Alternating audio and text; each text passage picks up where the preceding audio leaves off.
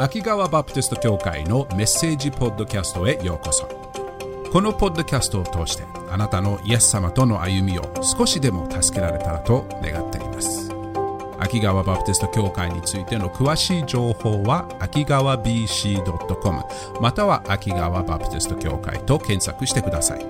ではメッセージをどうぞお楽しみください。あと数週間で私たちはイエス様の誕生を祝うことになる時期ですね。クリスマスが訪れてきているところですね。イエス様は救いのストーリーのえっと、クリスマス、イエスの誕生はイエス様のこの救いのストーリーのすごく貴重な部分ですね。このあがないのストーリーというのは本当に壮大なストーリーですよね。神様が天の神様が私たちが救われるために、命を得るために、御子をこの世に送ってくださった素晴らしいストーリーです。そして御子を通して、神の子を通して私たちが信仰をイエスに置くことによって、私たちが神の子、神様の子供になる素晴らしい特権を与えてくださるストーリーですね。私たちはこのストーリーを理解すればするほど、この深さ、いろんなつながりを見ることができますよね。皆さんは映画を一回見て、ああ、感動したなと思って、2回見ると、1回見逃した、なんかいろんな深いつながりを、に気づくことがありますよね。何回見れば見るほどそのつながりが見えるように、神様の偉大な贖いのストーリーも知れば知るほど、奥深い素晴らしいつながりがいっぱい入っていることがわかります。ね。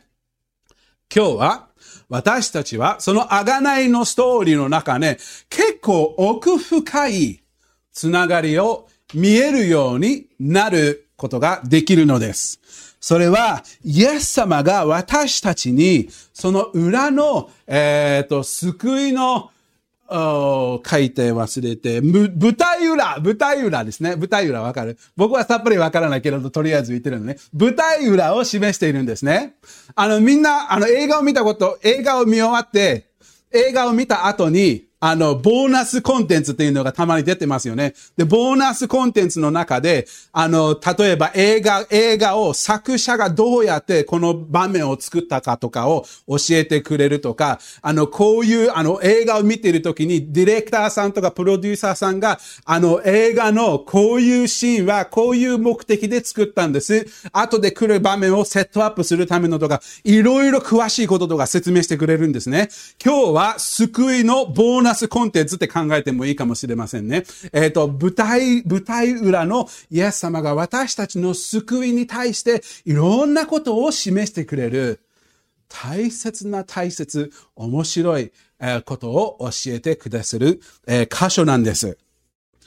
私たちの救いを実際に可能にしてくださるために、父なる神と子なる神は裏の方で何をしてくださったかを見える箇所なんです。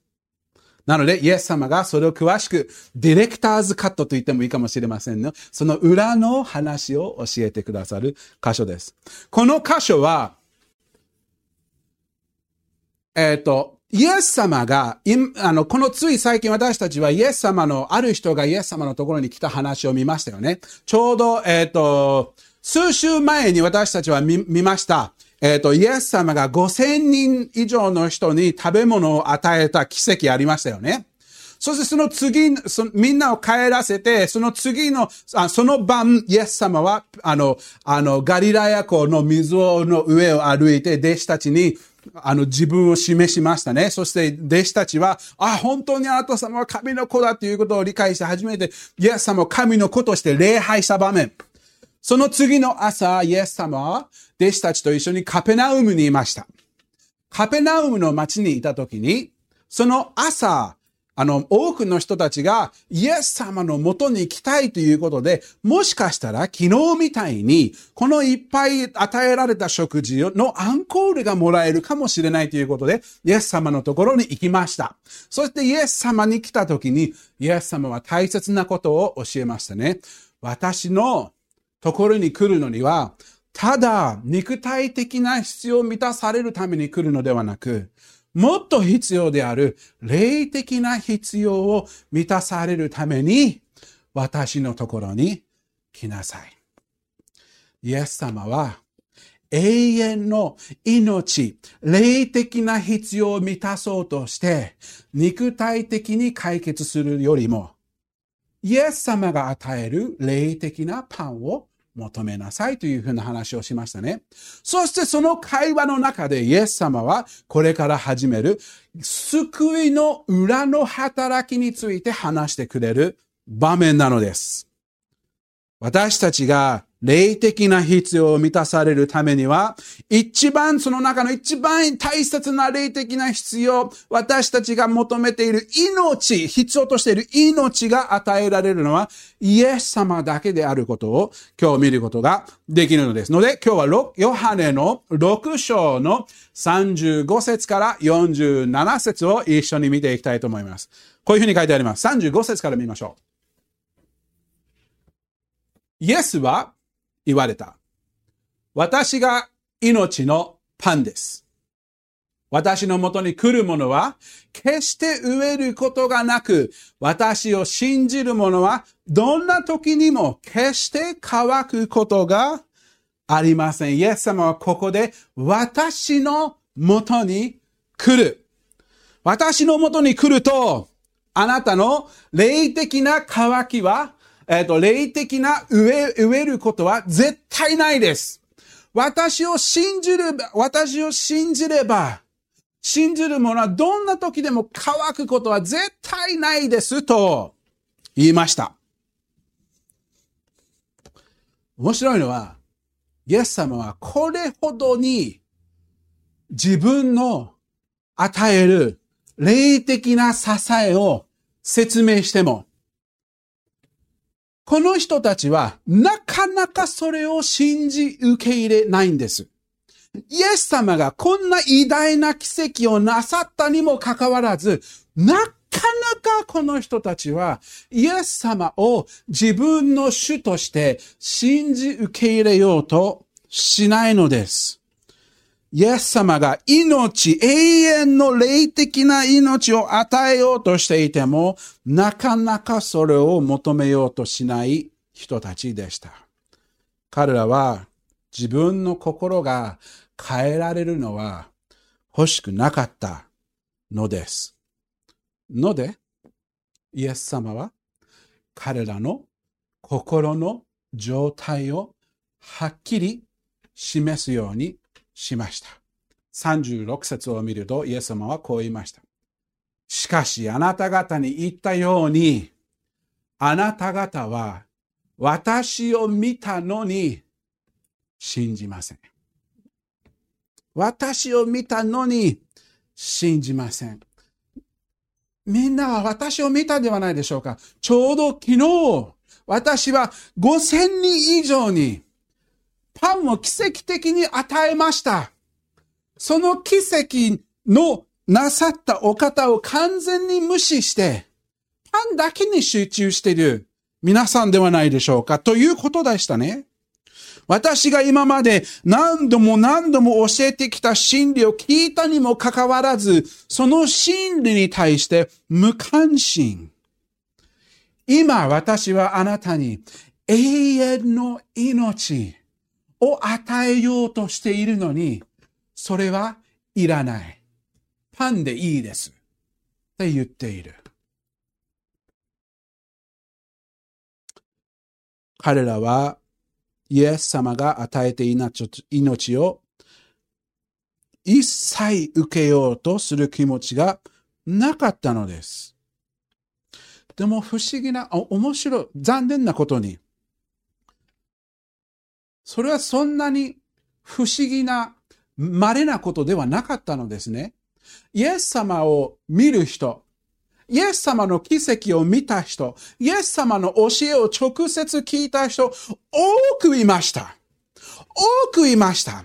何千人もイエス様の奇跡のパンを食べたにもかかわらず、多くの人々がイエス様が教えられたことをみんな考えてください。自分が実際その奇跡見たい時ってああありますか？例えばな、僕がイエス様がそういう奇跡を起こして、一回ぐらいはイエス様の奇跡見てみたいなって思ったことある？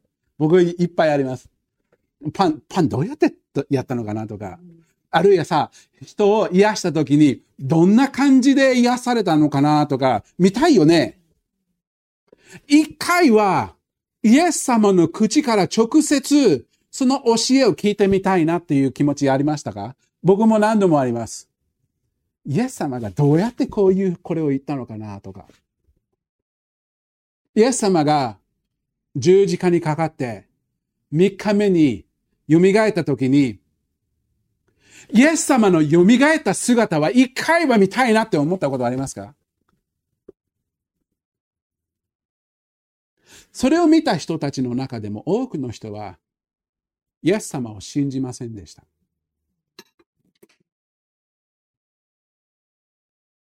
少なかったです、最初は。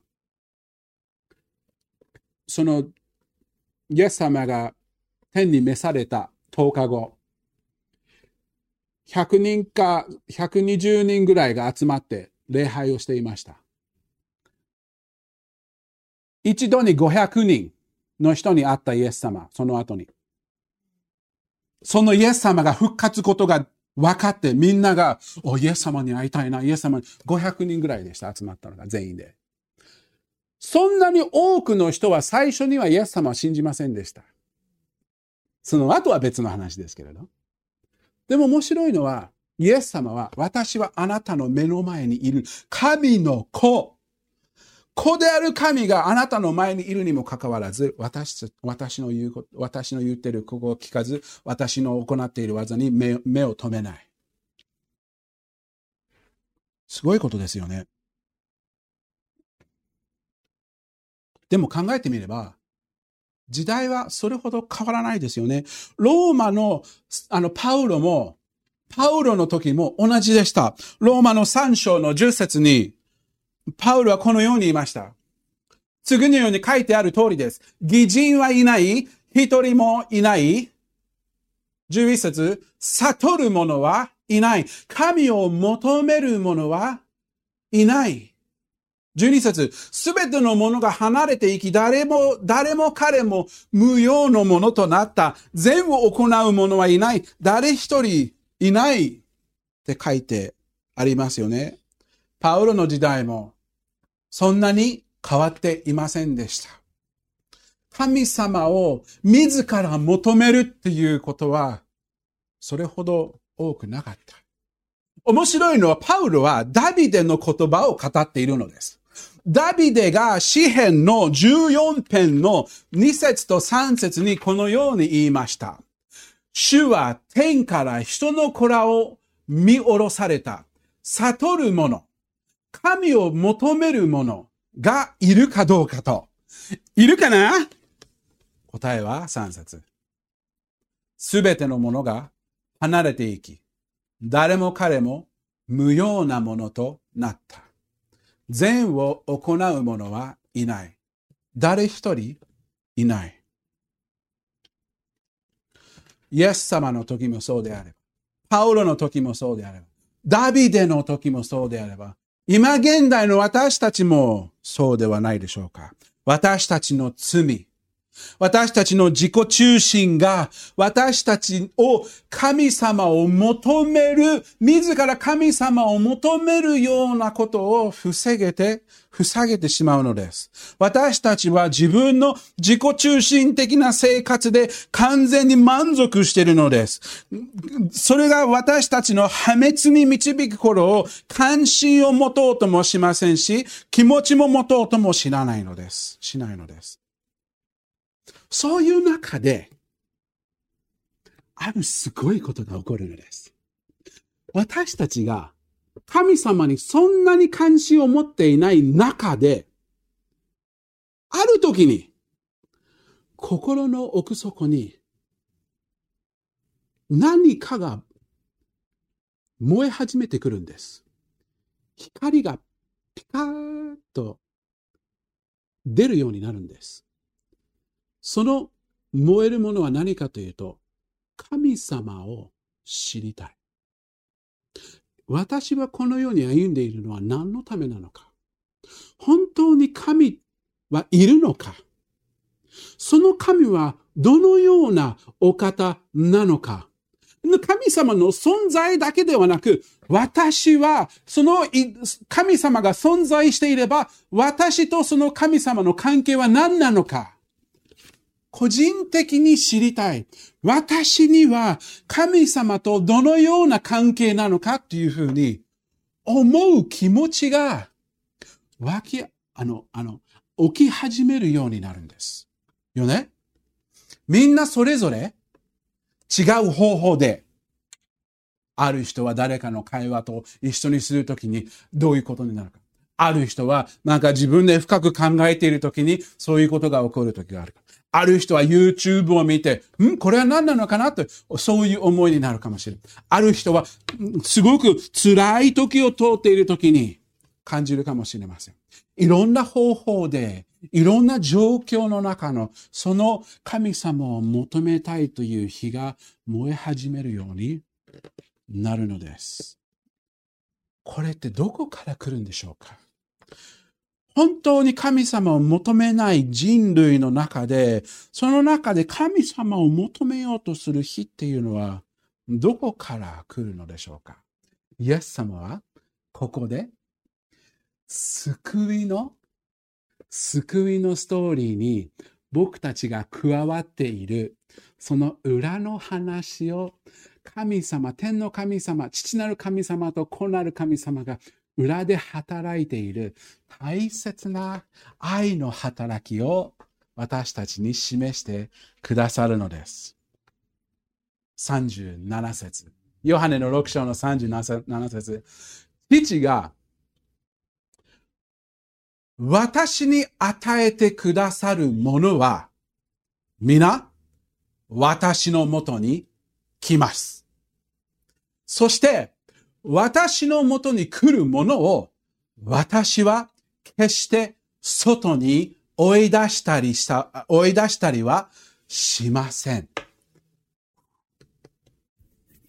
まず最初に、面白いのが、イエスのもとに来るものは、みんな父がイエス様に与えてくださるということです。これってすごいです。神様が舞台の裏で常に人々を自分の御子に導いているのです。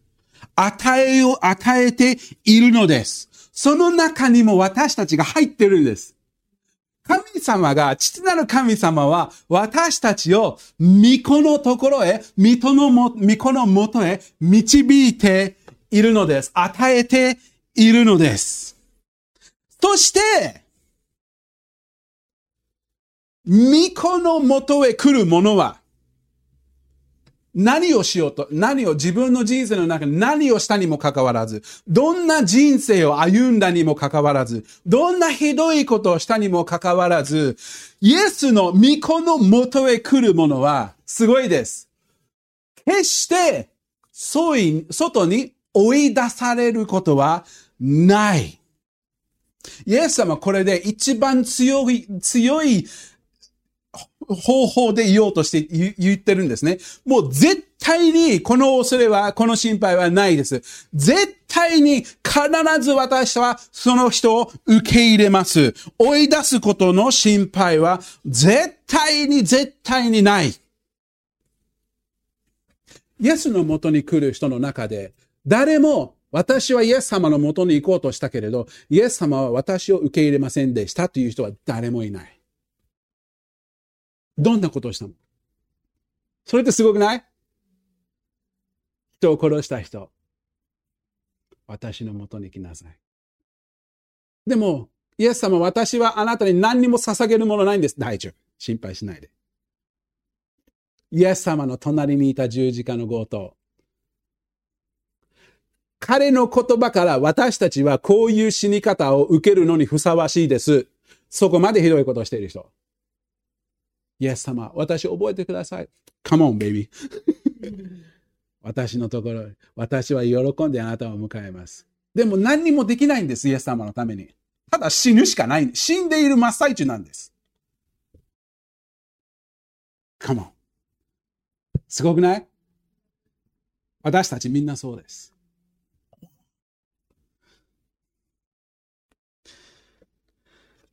あなたは、イエス様の身元に隠しを持っていけるんです。なぜかというと、神様はもうすでにあなたの心に働いていること。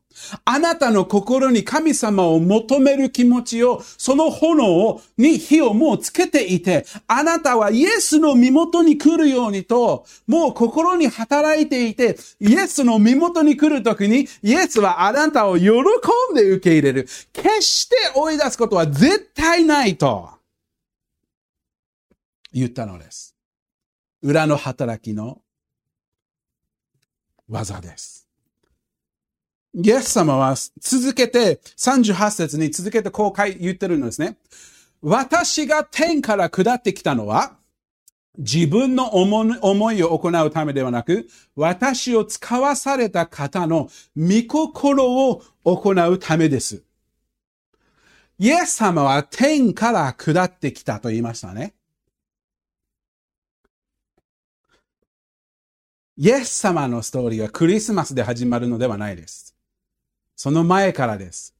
天から下ってきたということは天国で存在して、この地上に到着したのは子供の姿で。天からこの世に来られたのです。でもイエス様はこの世に来られた理由は何ですか？その大切な理由があるのです。それは、使わされた心、方の御心を行うためです。天のお父様の御心を行うために来たのです。では質問です。神様の御心は何だったのでしょうか？何の御心を果たすためにイエス様はこの世に来たのでしょうか？イエス様はここで二つの主の御心、天のお父様の御心を語ってくれるのですね。一番最初に見えるのは39節次の聖句。私を使わされた方の御心は私に与えてくださったすべてのものを、私が一人も失うことなく、終わりの日に蘇らせることです。私に与えてくださったすべてのもの。前の聖句で天皇お父様がすべて、その人々をイエス様の求め、元に与えるためにその人をイエスに与えた。その人たち、そのすべてのものを私が一人も失うことなく、最初の死の御心は誰も失わないことでした。つまり、隙をすり抜ける者は誰も一人もいないのです。みんな、イエス様の身元に来る者はみんな救われる。あの、救い出されるということです。イエスに与えられたすべてのものがイエスによって救われる。でもこれ以上のものもあるのです。救われる、あがなわれる、その死から取り出されるということだけではなく、永遠に保られるということも意味しているのです。イエス様のもとに来るもの、イエス様のものになったものは、完全に絶対に失われないということも示しているのです。どれほど失われない確信があるかというと、終わりの日に蘇らせるくらいまでなんです。世の終わり。までに完全に保たれる心配はない。イエス様はこのようにヨハネの10章に言いました。ヨハネの10章の27節私、昨日見たっけこれ。私の羊たちは私の声を聞き分けます。私もその羊たちを知っており、彼らは私についてきます。28節。私は彼らに永遠の命を与えます。エイメン。彼らは永遠に決して滅びることなく、また誰も彼らを私の手から奪い去りはしません。イエス様は羊飼いとして自分の羊を完全に見守ってくれるのです。イエス様の偉大さ、その偉大な力はどれくらいかというと、イエス様の手にあるものは絶対にイエス様はちゃんと守ってくれる。誰もイエス様の手から奪うことはできないくらいイエス様は支えて保ってくれる。でもそこだけじゃないんです。それで十分ですけれど、イエス様はダブル保証を与えてくれるんです。29節。私の父が私に与えてくださったものは、ここでもありますね。与えてくださったもの。すべてに勝って大切です。誰も彼らを父の手から奪い去ることはできません。私の手から誰も奪う奪い去ることもできませんし、私の父の手から誰も奪い去ることができません。そしてそれをまとめて30節には、私と父は一つです。す、すごくない？イエス様に支えられる。天のお父様に支えられる。裏の仕事で、裏で私たちの救いを与えるだけではなく、私たちの救いは絶対にその救いの命は破られないように私たちを支えてくださるのです。まさに神様の御心を果たすために世に来たイエス様の働きです。ヨハネの6章に戻ると、その二つ目の神様の御心のことが見ましたね。えっ、と、さっきは39節読んだ、今度は40節を見ましょう。私の父の御心。出ましたね。こう見て、信じる者が、皆、永遠の命を持ち、私がその人を終わりの日に蘇らせることになります。こうし見て信じる者。このか、この箇所の内容で、ここに来る者。そしてこう見て信じる者。それが条件です。こう見る。この、こう見て信じる。この、ここに来る者。この箇所では、私の父の御心は、こう見て信じる者が、皆永遠の命を持ち、私がその人を終わりの日に蘇らせることなのです。終わりの日に。誰でもイエスを見て信じれば永遠の命を持つ。そして、これが2回目です。終わりの日に蘇らせるということ。この、この部分のストーリー、イエス様の贖いのストーリーの中で、この部分はまだ起こってないんです。まだ映画を見ている真っ最中なんです。僕たちは今。今映画の途中なんです。この贖いのストーリーの映画とすれば真っ最中なのです。まだこのストーリーにはまだいっぱい残っているのです。いつかイエス様は戻ってくる。そしてそれをも、その戻ってくるときに、すべてイエスのもとに来たもの、すべてイエスを見て信じたものは、蘇らせられる。命があった映画を見る途中に誰かがさ、あ、この映画見たことある。この映画にね、この終わりこうなるんだよ。うるさい言うなっていう時ありますよね。この場合は聞いた方がいいです。イエス様がこの終わりにこうなるんだよって言った時に、あ、じゃあちょっと聞いてみようということ。これいいことです。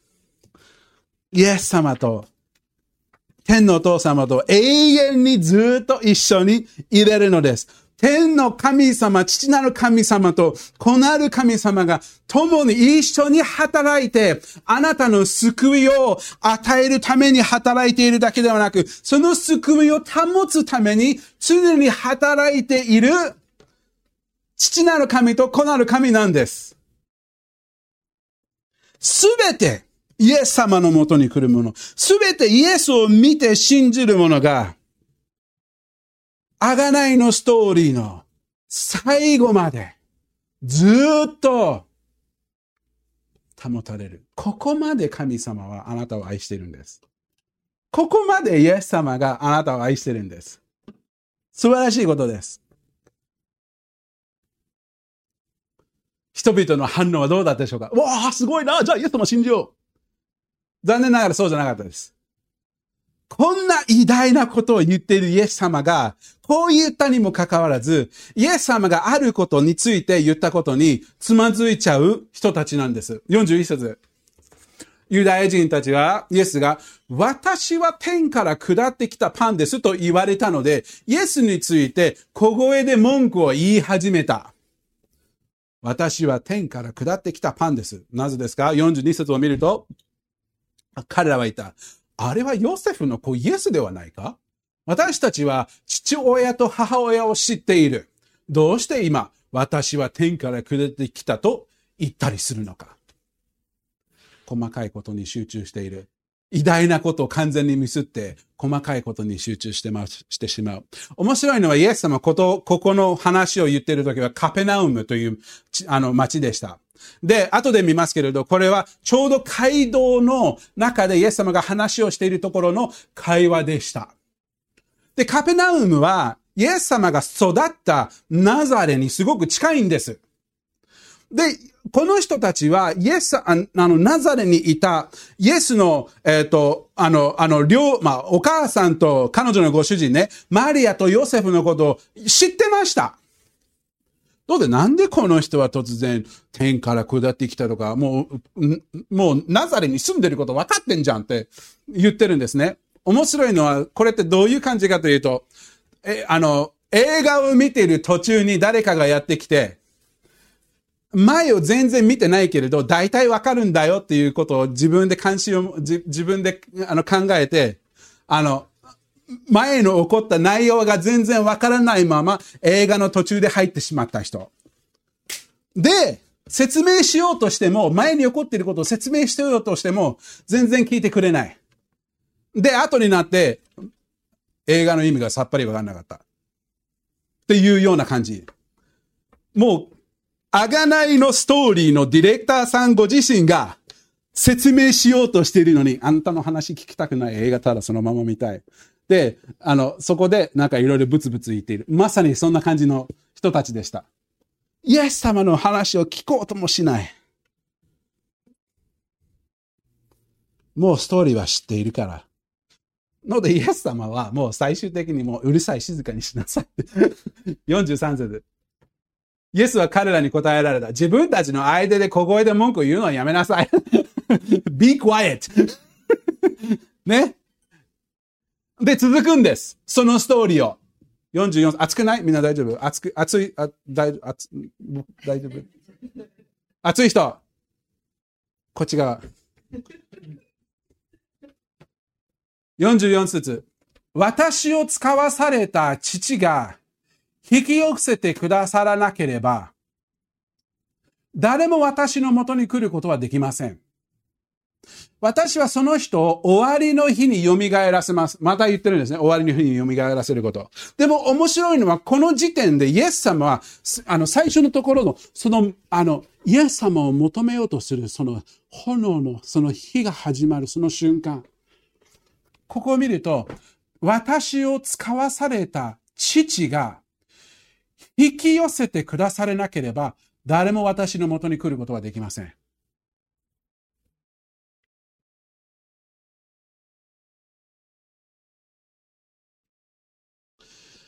その私たちはイエスの身元に来る思い、その願いは、自ら来るものではないです。なぜかというと私たちは自分の罪の中にいること、自分の自己中心の中にいることに、そこから自ら出すことはできないのです。死の中に死んでいるものなのです。そのイエスの身元に来るものは、どのように思いが出るのかというと、天の神様が、父なる神様が私たちをイエス様に引き寄せてくれるのです。どのようにですか？次の聖句。45節。預言者たちの書に、これイザヤですけれど、彼らは皆神によって教えられる。と書かれています。父が聞いて、あ、父から聞いて、学んだものは皆、私のもとに来ます。これってすごいです。私たちがイエス様の身元に来るために、天のお父様は私たちを教えてくださるのです。何を教えてくださるのでしょうか？例えば、私たち自身について、永遠の命の必要性、自分の罪の状態、私たち本人について、自分自身について、私たちについて教えてくださいます。神様は、神様、天皇お父様ご自身についても教えてくださいます。神様の清さ、聖なるお方である。自分の義には神様のもとに来ることは絶対無理である。自分の罪が神様から遠ざけてしまう状況。罪の結果、死、永遠の死、地獄の恐ろしさ。それだけではなく、神様は何を教えるかというと、自分の御子について教えてくださるのです。神様の身元、神様の身元に受け入れられるのためには、イエスを通してでなければならない。しかし、御子は完全に私たちを受け入れて、完全に私たちの罪のあの代価を十字架の上で払ってくださって、完全に私たちの永遠の命を要求してくださったこと、完全に私たちの罪を許してくださること、完全に神の子としてくださる、この素晴らしい特権を与えてくれること、これは全部御子を通してです。ということを私たちに教えてくれるのです。どのようにですか？御言葉です。御言葉。神によって教えられる。まさにその通りです。そして、神に教えられた私たちは、父から聞いて学ぶ。聞くこと。そして聞いたことに対して理解して受け入れる、学ぶ。そして学んだことに通してどういうふうに応答するのか、どのように反応するのか、イエスのもとに来る。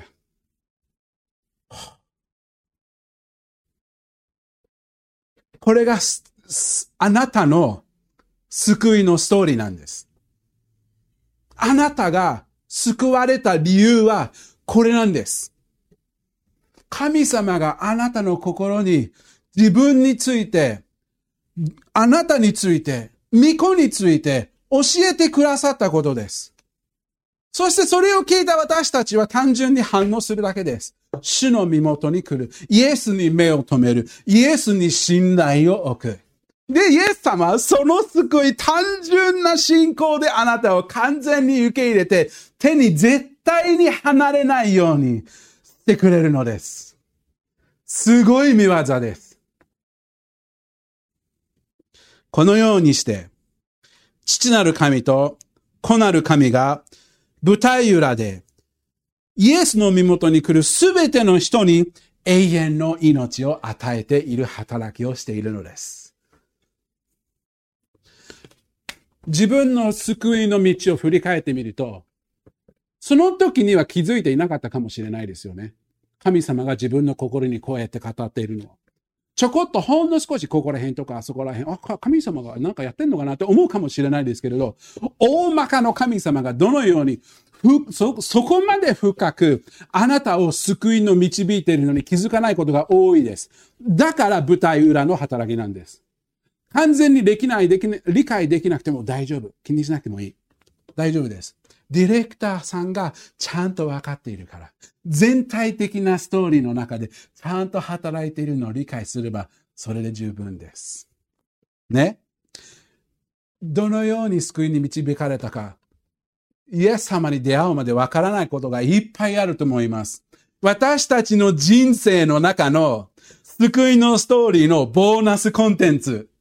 天国に行くといろいろ聞きたいですよね。ボーナスシーン見せてくれますかとかさ。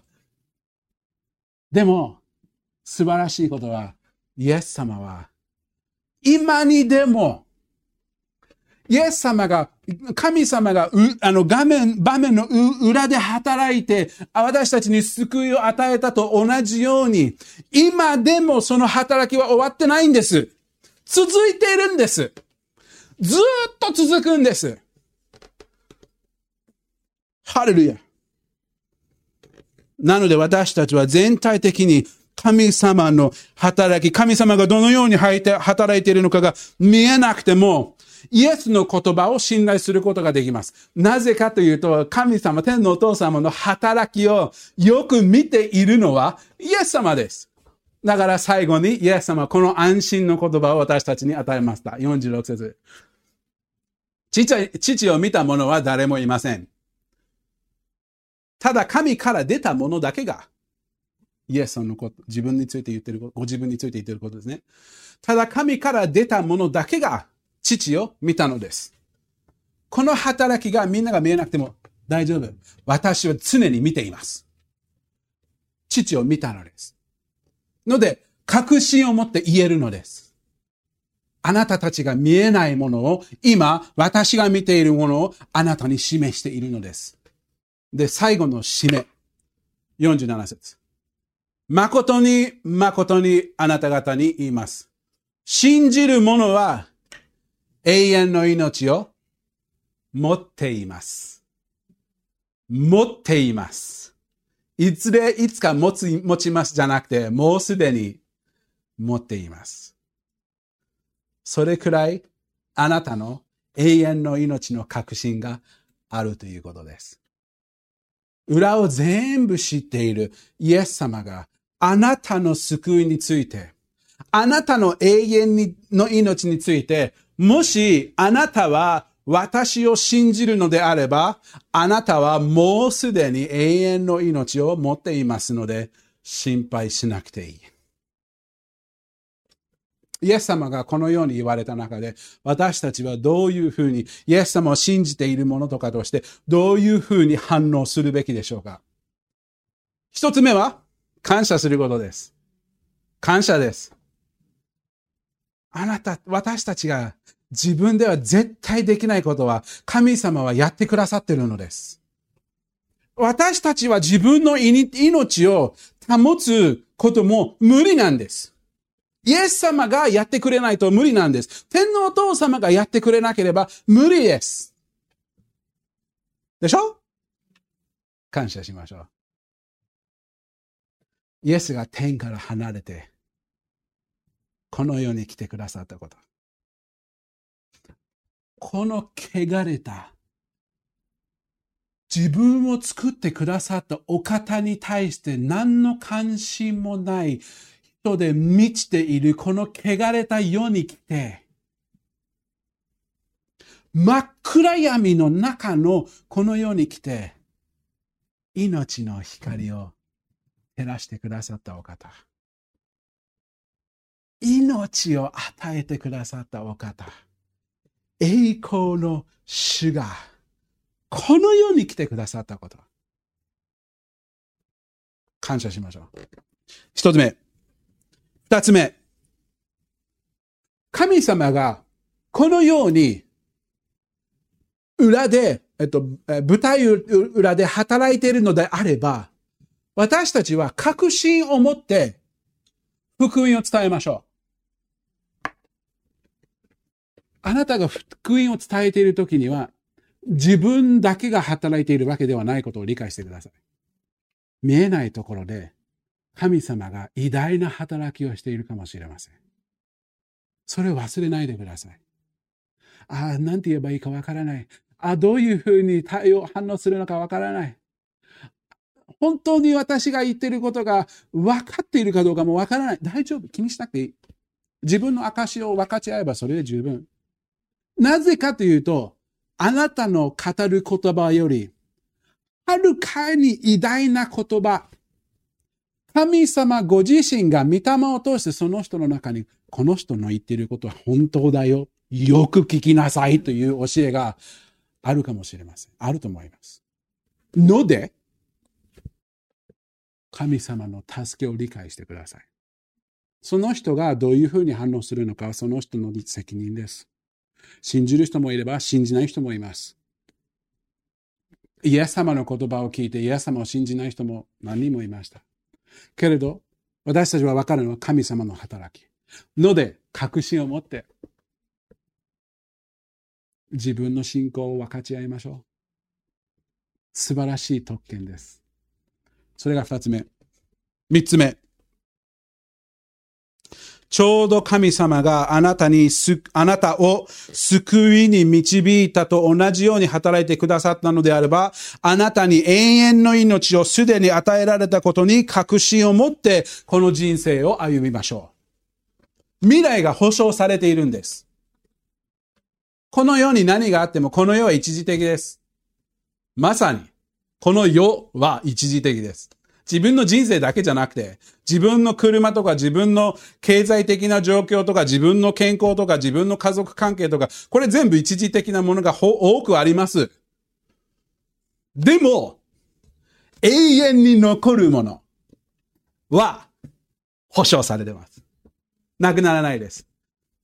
永遠の生命保険に入ってるって言えばいいかなダメかな生命保険だら死んじゃってるもんね。当てはまらないか。やめよう。今の取り消してもいいかもしれない。命は保証されている。ハレルヤ。ので、この人生の中でいろんなことが起こります。いろんなことが起こる中で、その中で神様はちゃんと働いている。ちゃんと働いている。私たちを見捨ててない。私たちにちゃんと心配をかけて私たちを支えているのを忘れないでください。そして最後。何番目だかさっぱり忘れた。まだイエス様の身元に来ていなければ、永遠の命を持っていなければ、あなたのすることはたった一つです。あなたの心の中に語っている神様の声を聞いて、そしてそれから学んで、イエス様の身元に来てください。イエスを信じてください。イエスは信頼できる方です。もう一度言います。イエスは信頼できる方です。誰かを信じるのであれば、イエスを信じてください。信頼できるお方です。イエスの身元に来て、イエスを信頼して、イエスに信仰を置いて、救いを受けてください。あなたを絶対に追い出したり、受け入れなかったりすることはしませんから。あなたのすべてを知っているイエス様です。強い点も弱い点も。誘惑は何であるかのか、確信を持っているところは何であるか、全部知っているイエス様です。ただあなたを受け入れる準備をしていた。もうすでにしているイエス様です。ので、確信を持って、主のもとへ行きましょう。お祈りします。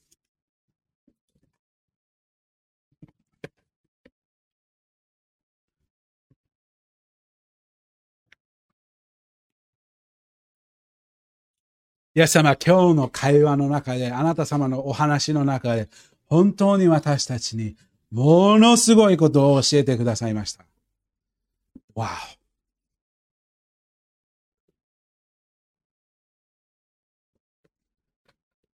天のお父様が、御子と共に私たちの救いをもたらすために、どのように働いているのか。これほどまで私たちを愛してくださっている。感謝します。私たちの目を開かせて、イエス様を通して、天の神様に出会えることができるようにしてくれて、本当にありがとうございます。この日々の人生の中で確信を持って、一番人生の中で一番大切なもの、それは永遠の命。それは絶対になくならないことの確信を与えてくださってありがとうございます。どうか私たちは自分の人生を歩んでいる中で確信を持ってあなた様に感謝しながら日々歩み、そして確信を持って福音を周りの人たちに伝えるように私たちの日々の生活を支えて導いてください。そしてまだイエスを信じていない一人でも多くの人がこの部屋にいるかもしれません。YouTube、Facebook で見ているかもしれません。今日、今いる場所で、このように、イエス様、私は自分の力では神様のところに行くことはできないことは分かっています。自分の罪のことをよく知っています。しかし、僕、私のありのままの姿で受け入れてくだされば、私は喜んであなた様の身元に行きます。どうか私の罪を許してください。私を救ってください。私はあなた様を喜んで受け入れます。あなた様の後についていきたいです。そういうふうに、あなた様がその人の心に働いて、その人がそうやってあなた様のもとへ来ることができるように助けてください。感謝して、イエスの素晴らしい命の皆によって祈ります。アーメン